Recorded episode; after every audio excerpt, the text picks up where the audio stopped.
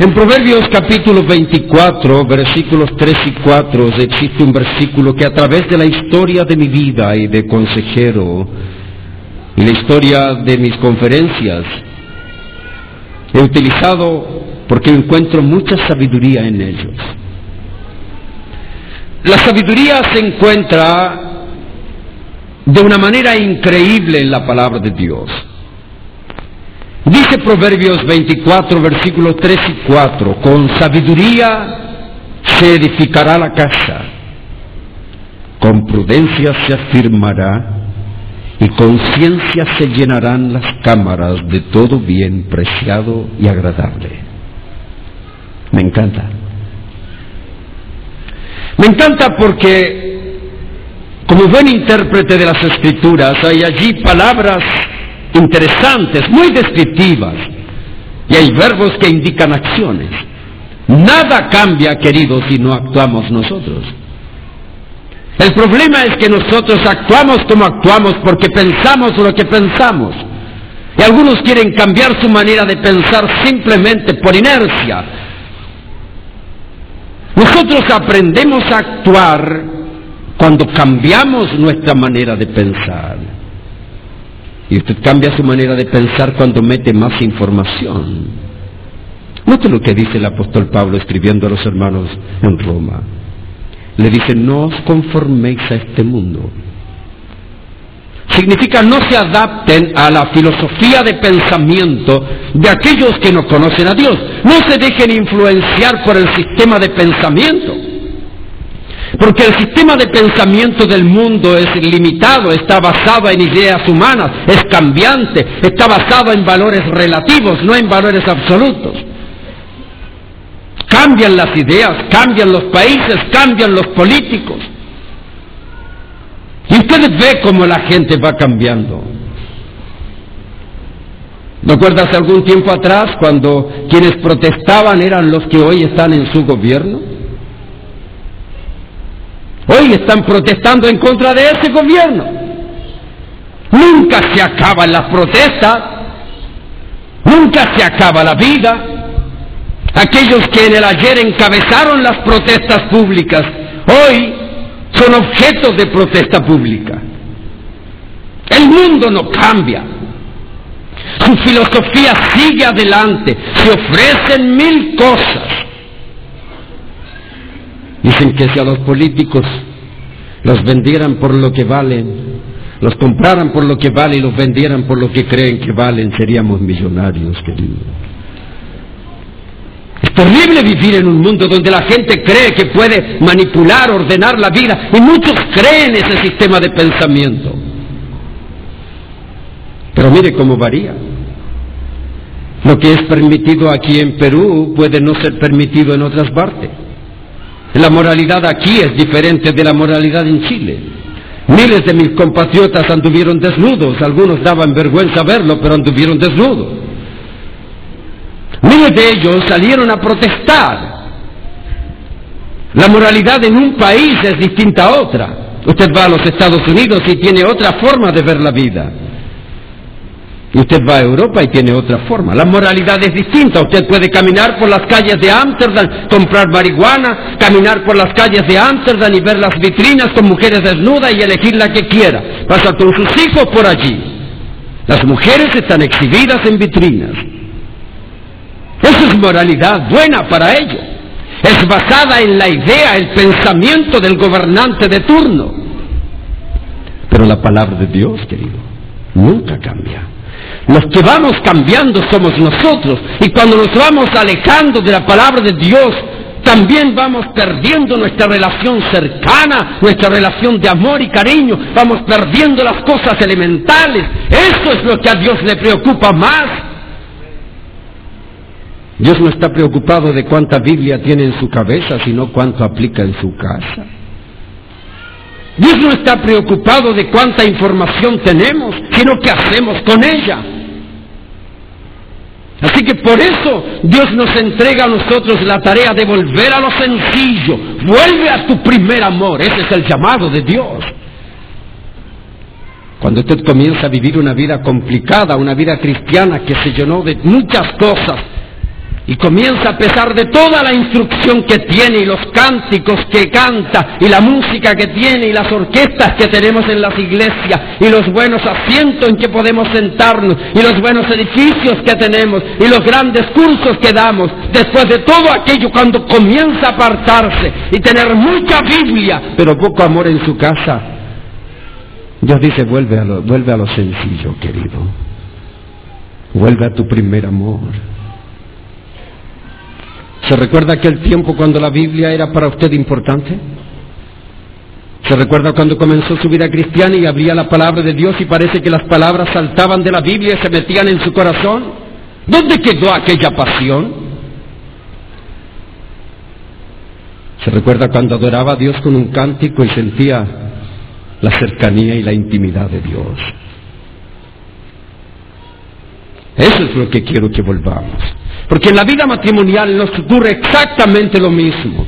Por eso este versículo dice, con sabiduría se edificará la casa. La forma como podemos construir un hogar para la gloria de Dios es utilizando sabiduría. No la confunda con la inteligencia o el conocimiento. Hay personas inteligentes con gran conocimiento, pero nada de sabiduría. La inteligencia es la capacidad que tienes de aprender, se puede medir. El conocimiento es la cantidad de información que ha adquirido. Pero la sabiduría es la aplicación a la vida de los principios de Dios. Es tomar en serio a Dios. Es creerle a Dios. Por eso dice, no os conforméis a este mundo, sino Siéntense en la iglesia a orar, a cantar, a leer la Biblia que yo los voy a transformar. ¿Eso dice la palabra? ¿No? Dice, no os conforméis a este mundo, sino transformaos. Es su responsabilidad, es mi responsabilidad transformarnos.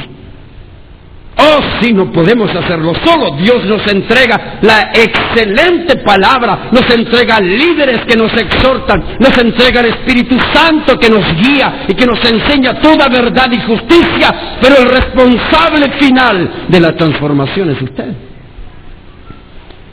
Si no, transformaos. Pero ¿cómo lo hago? Por medio de la renovación de vuestro entendimiento. Tienen que renovar su mente y cambiar su manera de pensar. Fueron enseñados con una enseñanza de filosofía mundanal. Sus padres les enseñaron a disciplinar a sus hijos de la forma que le disciplinaron a usted. Usted vio la relación conyugal de acuerdo a lo que hicieron sus padres. Dice, olvídate de todo aquello y comienza a vivir transformado, pensando de una manera distinta. Tienes que transformarte a fin con el propósito de que comprobéis cuál sea la voluntad de Dios que es agradable y perfecta en contraste con la voluntad de los hombres que es desagradable e imperfecta. Así que tenemos que aprender a vivir de esa manera. Y entonces dice, con sabiduría se edificará la casa. Para poder edificar su relación conyugal necesita sabiduría. No es conocimiento solamente, no es la inteligencia, es la capacidad de aplicar los principios divinos a la vida. Es la capacidad de asistir a una conferencia, escuchar palabra de sabiduría y luego al siguiente momento empezar a aplicarlo. Eso es sabiduría. ¿Dónde la aprende? Primero, Dice que la sabiduría, el principio de la sabiduría es el temor a Jehová. No es el miedo a Dios, es el temor definido de la mejor manera como la capacidad que adquiere el individuo a través de ser cercano a Dios, a través de tener intimidad con Él, la capacidad que va adquiriendo el individuo de que le duela cuando hace algo que le duele a Dios y que se alegre cuando hace algo que le alegra a Dios esa persona comienza a ser tan íntimo con Dios, le interesa tanto Dios, le ama tanto a Dios, que aprendió a pensar como Él. ¿Sabe por qué hay matrimonios que no son íntimos? Porque no se acercan, porque no comparten la vida. Empiezan a alejarse en su mundo de actividades. ¿Y sabe cuándo empezamos a, a ser cercanos y conocernos? Yo puedo ir a comprar a cualquier centro comercial. Mi esposa ha ido variando de tallas, ha subido, ha bajado. Yo puedo ir a cualquier centro comercial y comprarle la ropa y le queda bien. ¿Sabe por qué? Porque la conozco. Paso tiempo con ella. Puedo ir a comprar ropa interior exacta. Puedo ir a comprar vestidos, pantalones de su talla, porque la conozco. Vamos juntos, tenemos gustos parecidos. Si ella me compra algo a mí, ella sabe los gustos míos, yo sé sus gustos. Pero si nunca sale con su esposa, ¿cómo la va a conocer? Por eso comenzamos a alejarnos poco a poco y vamos perdiendo esa capacidad de tener cercanía. Con sabiduría se edificará la casa. La primera fuente de sabiduría es, la, es el temor a Dios. La segunda es la palabra de Dios. Es estudiar la palabra, escuchar esto, aprenderlo, aplicarlo, la aplicación de la palabra. En mi corazón he guardado tus dichos para no pecar contra ti. En la palabra de Dios hay sabiduría, dice proverbios escritos para dar sagacidad a los simples, para instruir a los que no tienen conocimiento. Es palabra de Dios y que Dios, su relación con Él, su intimidad con Él, la palabra de Dios. Y la tercera fuente de sabiduría, dice señores, la sabiduría clama en las calles, alza su voz en las plazas. ¿Sabe qué significa? Significa observe cómo el matrimonio de su amigo poco a poco se fue destruyendo porque él solamente proveía para la economía del hogar y no proveía para las necesidades emocionales. Observe cómo esa mujer perdió su relación matrimonial porque se dedicó a hacer cualquier cosa menos amar a su marido. Observe cómo anda uno por allí metido en la droga y empujando un carro lleno de basura. ¿Por qué? Porque el hombre se alejó de Dios, observe aquello. La sabiduría clama en los hogares de los divorciados, de los hijos abusados, de las mujeres maltratadas. La sabiduría a grito le dice, toma en cuenta tu matrimonio. Dale importancia a tu relación matrimonial, dale importancia a tus hijos. La sabiduría clama a gritos, querido. Con sabiduría se edificará la casa con prudencia se afirmará. La prudencia es la capacidad de prevenir cosas.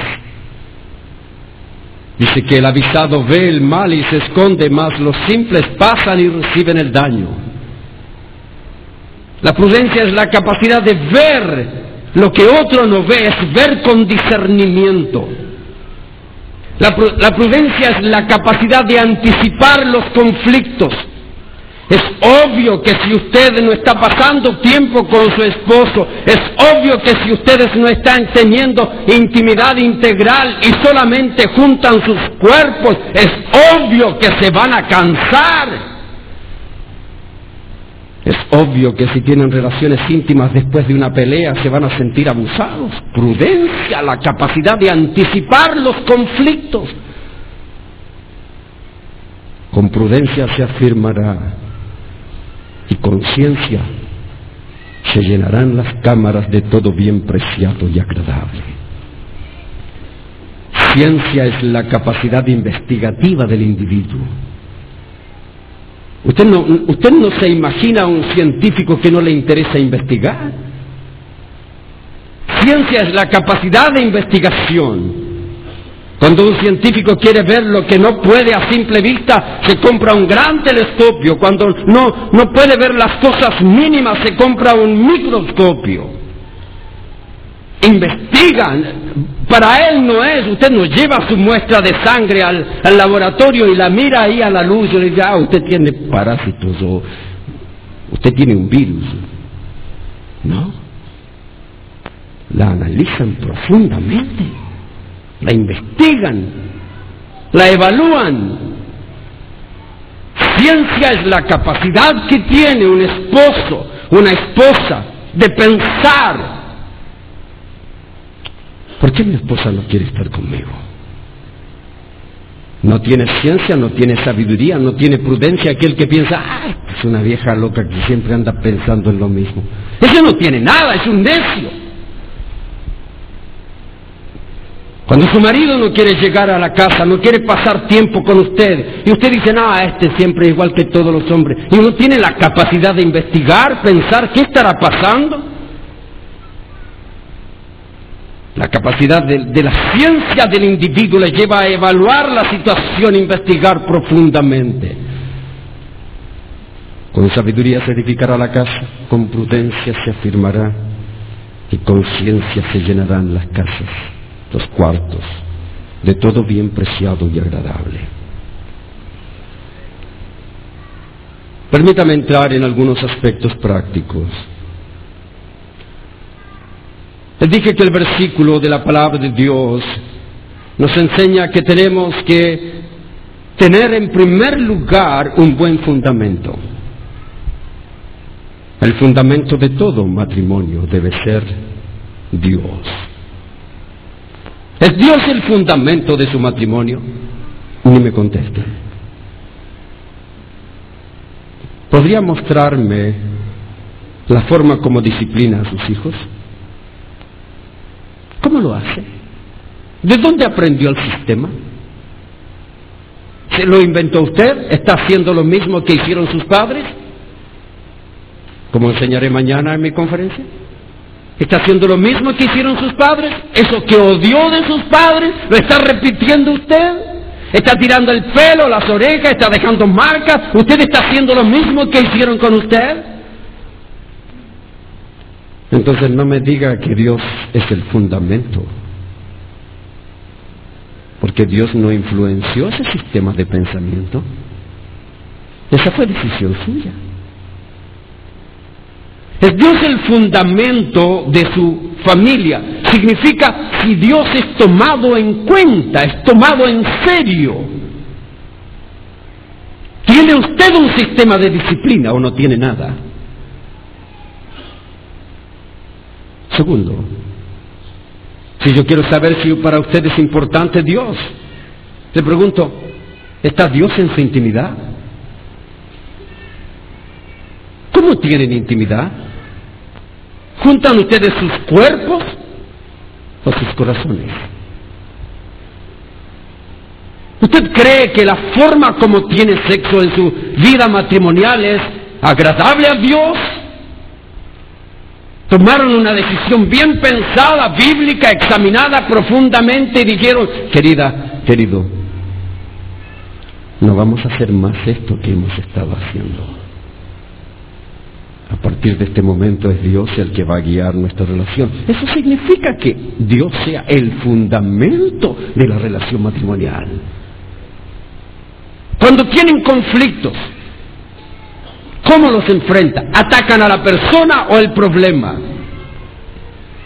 ¿Salen palabras corrompidas de su boca cuando la Biblia dice ninguna palabra corrompida salga de vuestra boca, sino la que sea buena para la necesaria edificación? ¿Eso ocurre en el manejo de sus conflictos?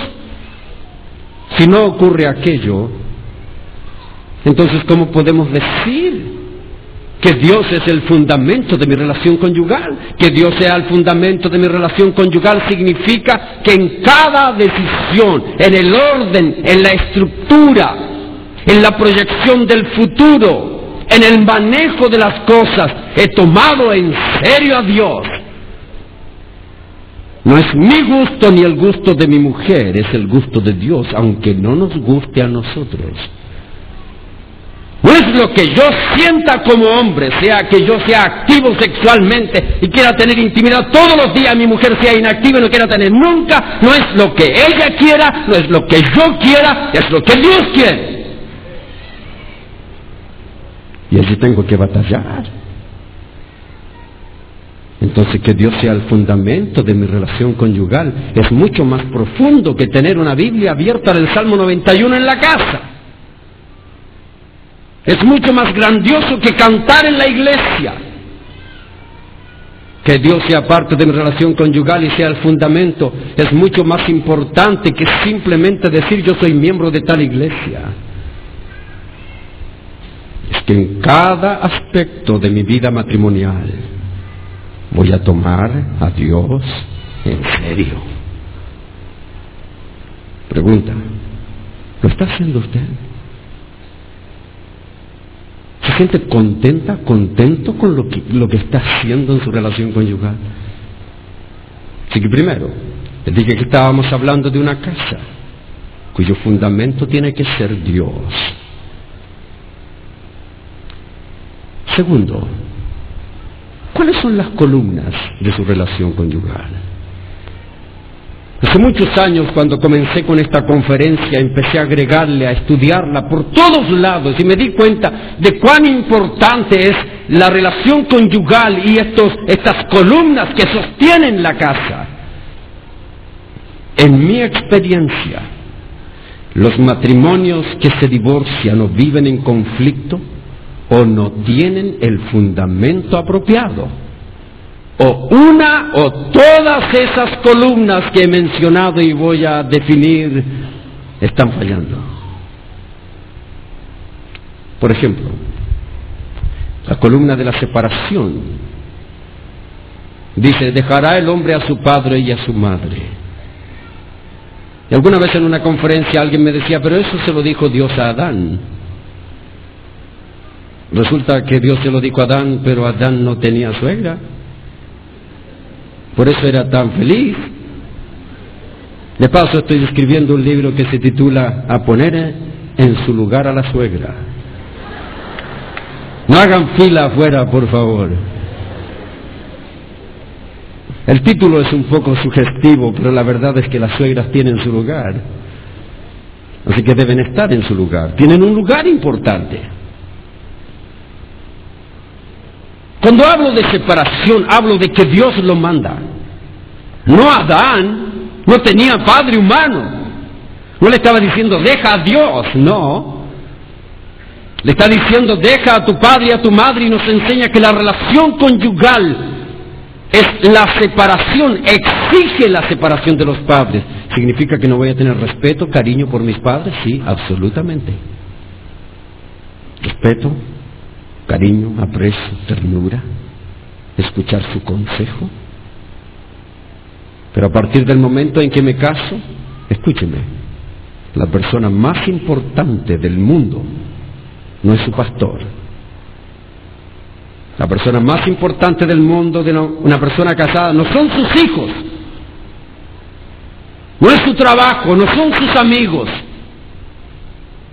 no es la iglesia, lo más importante del mundo después de Dios para una persona casada es su cónyuge. Nunca he conocido a una mujer que quiere separarse de su marido porque la hace sentir la mujer más importante del mundo. Nunca. Nunca he conocido a un hombre que quiera abandonar a su mujer porque le hace sentir el hombre más importante del mundo. Es todo lo contrario, querido. Así que delante de Dios, la persona más importante, por eso dice, dejará el hombre a su padre y a su madre. Significa que tenemos que aceptar el consejo, tenemos que aceptar las ideas, tenemos que conversar con nuestros padres, pero la decisión final en todos los aspectos de la vida es la decisión del matrimonio. Cuando usted vive dependiendo y cuando su esposa o su esposo se da cuenta que lo que opinó su padre es más importante que lo que usted opina, que lo que quieren sus hijos es más importante que lo que dice mamá, ¿Quién puede vivir en una relación conyugal salas, sabia, saludable, así? Nadie. ¿A quién le encantaría? A nadie. Así que la persona más importante del mundo para una persona casada es su cónyuge. Dejará el hombre a su padre y a su madre. Pregunta, ¿está firme esa columna? ¿O papá, mamá viven todos en la casa y todos mandan y los hijos se crían con papá y mamá y abuelo y tía y, y están más confundidos que nunca? La palabra de Dios es absolutamente clara, no necesita mayor explicación. Dice, dejará el hombre a su padre y a su madre. De paso, ustedes que son padres y quieren facilitar la vida de sus hijos y ahora con el sistema moderno le están diciendo, no, hijito, está bien, cásate nomás, pero que ella siga viviendo allá y tú acá mientras terminas tus estudios. ¿De dónde sacó ese versículo bíblico usted? Muéstreme un versículo bíblico de que apoye eso. No, hijito, no, cásate nomás, vente a vivir un tiempo con nosotros, aquí ahorra dinero. ¿Dónde dice la palabra de Dios que lo más importante al inicio de un matrimonio es ahorrar dinero? ¿Dónde dice? Muéstrame su evangelio. Hace algún tiempo atrás prediqué una serie de sermones en la iglesia que se tituló Haciendo la voluntad de Dios a mi manera. Cómo vivir el evangelio según San Yo. Algunos de ustedes están viviendo de esa manera. Dios dice que debe dejar papá y mamá, pero hijito, olvídate de la Biblia por un tiempo y vente a vivir con nosotros. Por eso se hacen vagos, despreocupados, irresponsables, y por eso no puede haber un vínculo bueno en esa relación matrimonial. No puede haber intimidad. Nadie puede unirse si no se ha separado.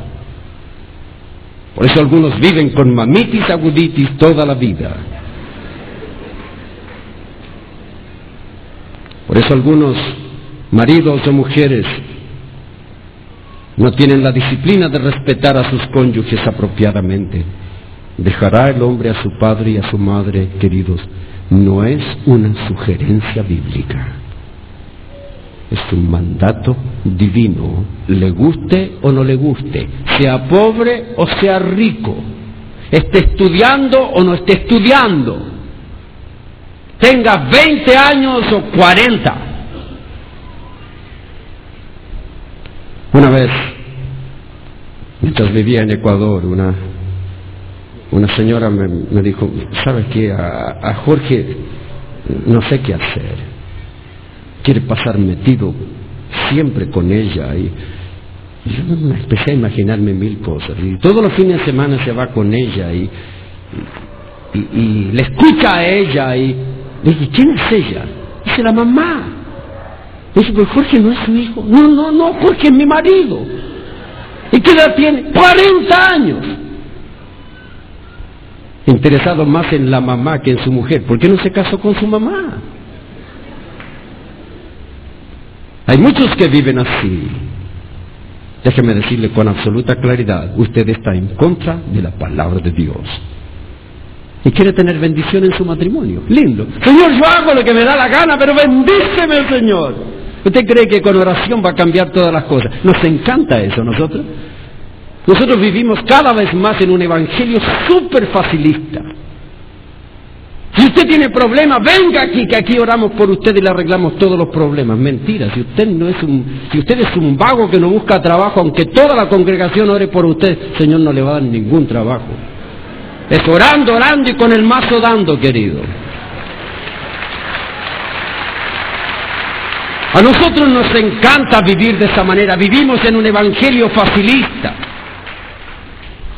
Venga, que yo lo toco, se va de espalda y, y que arregló su problema. No va a tener un buen chivolo en su cabeza, pero arregló su problema yéndose de espalda.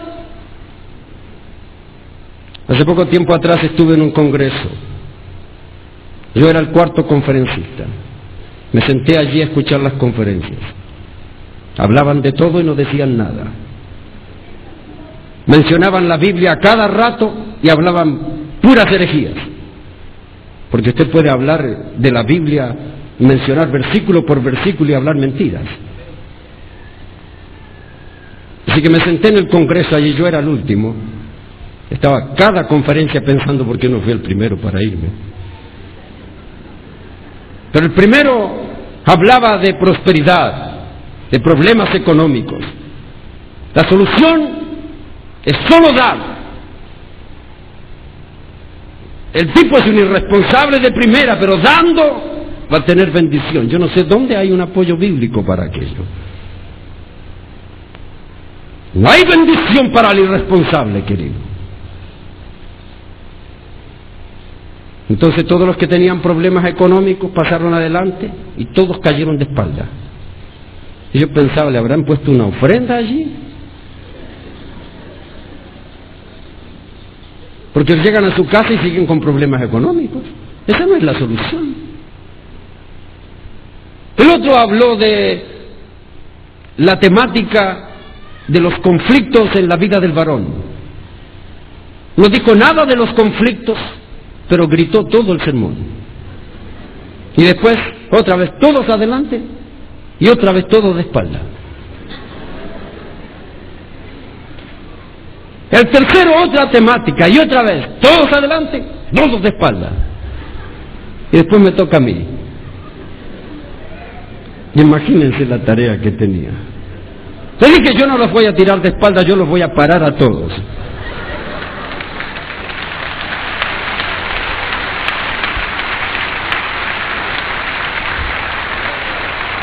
Yo no les voy a arreglar sus problemas aquí con oraciones.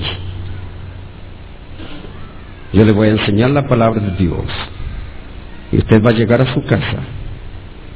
Y usted va a llegar con un corazón humilde. Era un congreso de varones. Y usted va a llegar con un corazón humilde. Y va a llegar romántico, va a llegar respetuoso y la que se va a ir de espalda va a ser su mujer.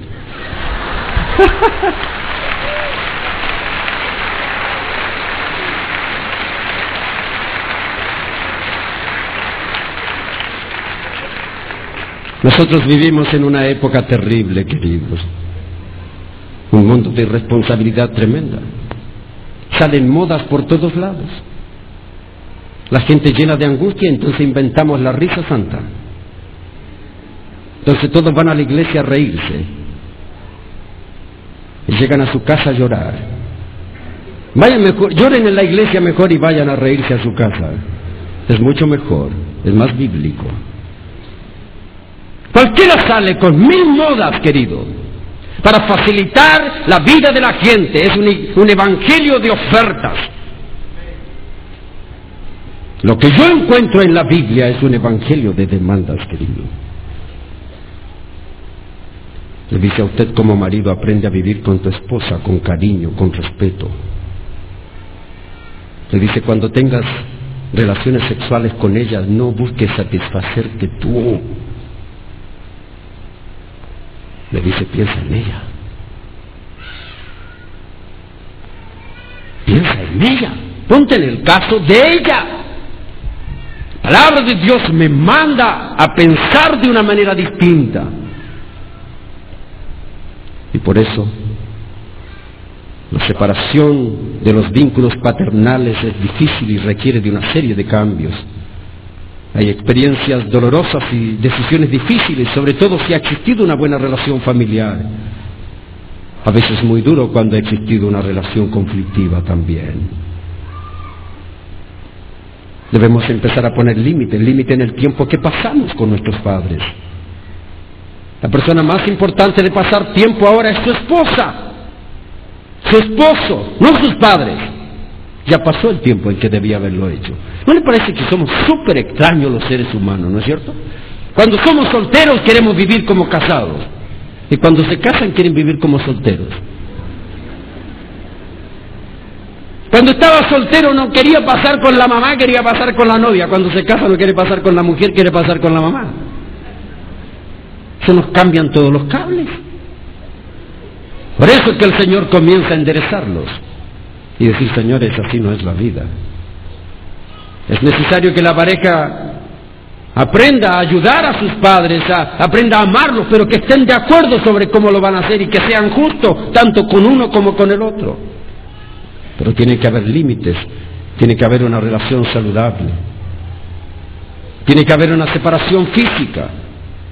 Vivir en otro lugar es lo aconsejable e ideal. A veces pueden existir situaciones excepcionales en que los padres tienen que vivir con uno porque son ancianos, porque no tienen dónde vivir y nadie quiere ayudarlos. Pero note que la palabra de Dios es bien delicada también con eso. La palabra de Dios no es, dice, dale todo lo que quieras a cualquiera de cualquier forma como a ti te dé la gana. No, no es así. Dios ordena todo. Por ejemplo, a las viudas. Nosotros diríamos, ayuden a todas las viudas. La palabra de Dios dice, no. ¿Quién les dijo eso? Dice, ayuden a las viudas que verdaderamente son. Dice, las viudas que tienen hijos, que las ayuden sus hijos. Y a las viudas que andan de coquetonas, metidas en chismosas, entremetidas en los hogares, no las ayuden. Eso dice la Biblia, lo ha leído, ¿cierto? Nosotros queremos ser más buenos que Dios. A ver, todas las viudas hagan fila, no importa que sea la más chismosa del mundo. No importa que sea la hermana Silvana Valarese que el 13 de noviembre la enterraba y en su tumba decía el 15 de noviembre después de moverla sin hueso. La Biblia dice, no, si es entremetida, si anda metida en las casas, párenla. La Biblia pone límites a todo. Usted no puede jugar con Dios, ¿no es cierto?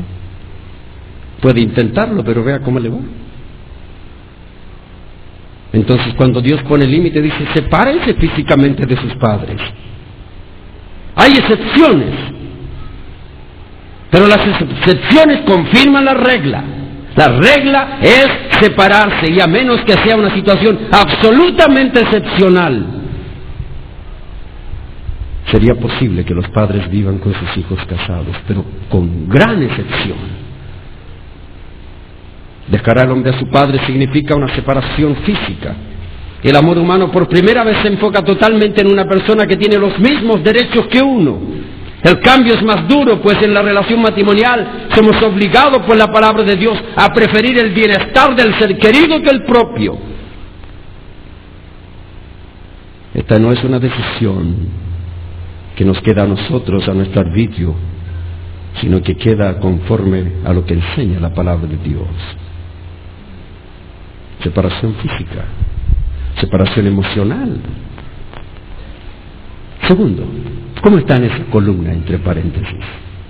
¿Cómo va en esa columna?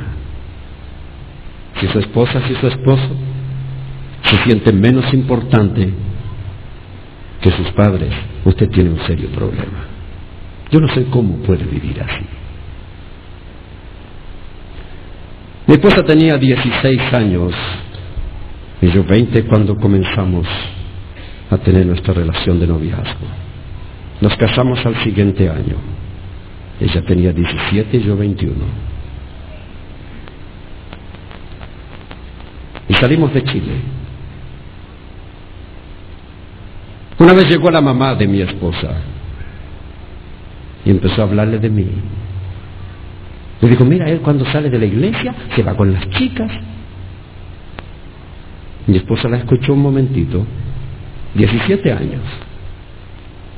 Y le dijo, venga acá mamá. Si usted me va a venir a hablar mal de mi marido, no quiero verla nunca más en mi casa. 17 años.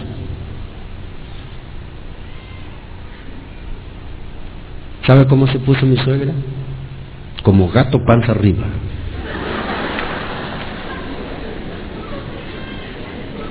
Y se fue como a gato que le pisan la cola.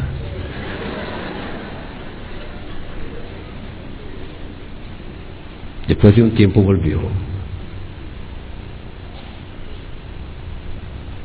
Nunca ha terminado de hablar. Pero entendió que nunca debía hacerlo con mi esposa. Porque una muchacha de 17 años le aprendió a poner límites. Y de allí en adelante, usted me puede hablar todo lo bueno de todo el mundo, pero hábleme mal de una persona y va a saber quién soy yo. En la iglesia, en las congregaciones que he pastoreado, mi esposa no ha sido la pastora, ella es mi esposa. Ella ha tenido el lugar como esposa. No es que los evangélicos somos los únicos ingratos que queremos contratar a dos por el precio de uno. Vaya usted a buscar trabajo y que le digan, ah, sí lo contratamos, pero ¿qué, va a hacer su esposa? ¿Cómo que qué va a hacer su esposa? Me están contratando a mí. Pero los evangélicos no, contratan a uno con un sueldo y la mujer también tiene que trabajar. Entonces yo aprendí muy temprano a decirle a la congregación, ¿saben qué? Cuidado con tocarme a mi mujer. Se lo enseñé muy temprano a mis hijos. ¿No es que hay esposos que no respetan a sus esposas? Y el hijo desde chiquito, dos años, esa tremenda pulga, empieza a maltratar a la mamá. ¡Dos años! Y lo suben en brazos y empieza a tirarle el pelo y la deja toda chascona ahí. Y el papá al lado mirando. Muy temprano en la vida mis hijos aprendieron que detrás de su mamá estaba su papá. Y que si ellos intentaban insultar a mi esposa, iba a estar yo para decirle, no señor, usted no me toca a mi mujer. Se lo he dicho a las congregaciones, cuidadito me tocan a mi mujer. Usted puede tocarme a mí, pero me toca a mi mujer y va a ver a quién va a encontrar. Dios me entregó a mí la responsabilidad de ser líder de mi hogar, de cuidar a mi mujer, de amarla, de protegerla, de hacer lo que Dios quiere con ella, no lo que ella quiere. No es lo que ella quiere, ella no puede venir y decir que yo quiero esto y no, no, yo no soy, no soy así. Es lo que Dios quiere. Así que como maridos, como esposas, tenemos que darle la importancia al marido, a la mujer, la importancia que Dios le da. No conozco que ninguna mujer quiera evitar ser sumisa a un hombre que la ama integralmente. ¿Sabe qué mujer no quiere ser sumisa a su marido? La mujer que sabe que cuando se someten la maltratan. Y la mujer rebelde, que aunque la traten bien, igual es necia. Hay algunas de ellas, en la Biblia, aquí ninguna.